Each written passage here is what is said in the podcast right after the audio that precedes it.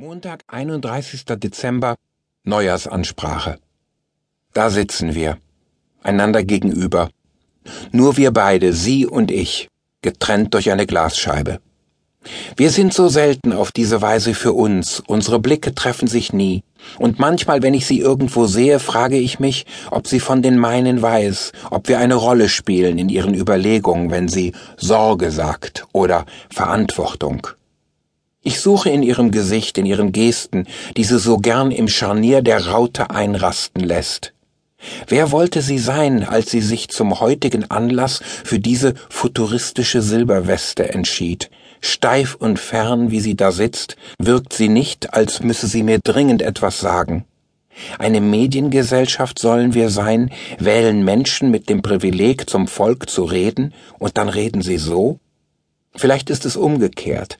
Wer an der Macht nicht auffällt und sich mit dem Volk auf Gemeinplätzen verabredet, kann immer weiter herrschen.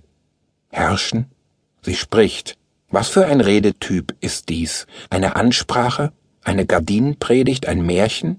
Warum nicht? In früheren Jahrhunderten hat man gepredigt, Mensch werde wesentlich. Der Kanzlerin sagte man, Wesen werde menschlich. Und so darf sie mir heute persönlich kommen, matriarchalisch. Die gute Hirtin, Trümmerfrau, Mutter, Lehrerin, Oberärztin, Hüterin des Schutzmantels.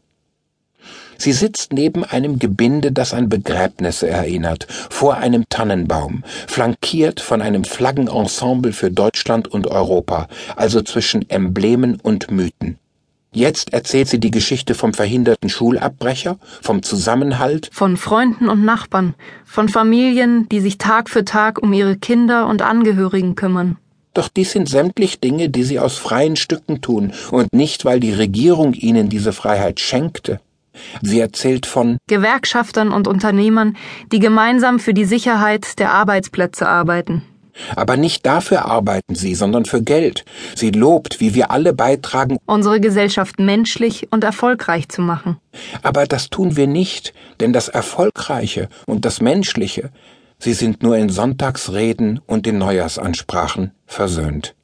Sie weiß, was wir hören wollen, spricht deshalb von der sicheren Zukunft, an die ich nicht glauben kann, von dem kleinen medizinischen Wunder der mitwachsenden Herzklappenprothese bei einer jungen Frau, woran ich durchaus glauben kann. Doch ist dies ein Beispiel mit Kalkül, und dies schmeckt vor.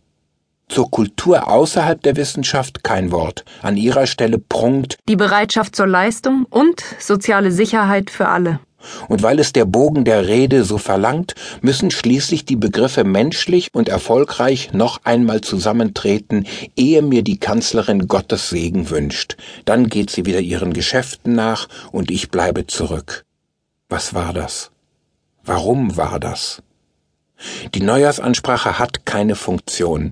Die Ausstellung der Funktionslosigkeit ist ihre Funktion. Also ist sie eine Manifestation ritueller Zwecklosigkeit im interesselosen Raum. Es wird zwar gesprochen, doch man kann nicht widersprechen, nicht eingreifen. Die Verwaltung des Landes hat die Lippen bewegt, und sie war nicht nur menschlich, sie hat auch alles Menschliche vereinnahmt als etwas, das mir die Regierung schenkt. Zugleich hat sie mehr Krise angekündigt, jetzt aber sicher, denn nach neun Monaten einer Krise, die immer bloß von der Akropolis herunterdrohte, mussten neue Leidenshorizonte aufgerissen werden, weil die alten verblassten. In dieser Krise war nämlich das Bruttoinlandsprodukt Deutschlands um drei Prozent gestiegen, das Staatsdefizit gesunken. Die Krise aber festigt die Anhänglichkeit der Regierten an die Regierenden. Immer wieder habe ich sagen hören, gemeinsam könnten wir es schaffen. Aber was ist dieses es? Wo ist der Schauplatz für dieses gemeinsam? Und wie belastbar ist diese Rhetorik? Als im afghanischen Kundus nach einer von Deutschen verantworteten Bombardierung 142 Menschen, darunter viele Kinder, starben, die weitaus größte Opferzahl in der Geschichte der Bundeswehr, hatte die Kanzlerin gesagt, wenn es zivile Opfer gegeben haben sollte, dann werde ich das natürlich zutiefst bedauern. Das konjunktivische Mitleid. Wenn tot, dann traurig. Wenn traurig, dann zutiefst. Und wenn zutiefst, dann natürlich. Jetzt also stattdessen das Wunder von der mitwachsenden Herzklappenprothese. Es ist ein ordinärer Impuls.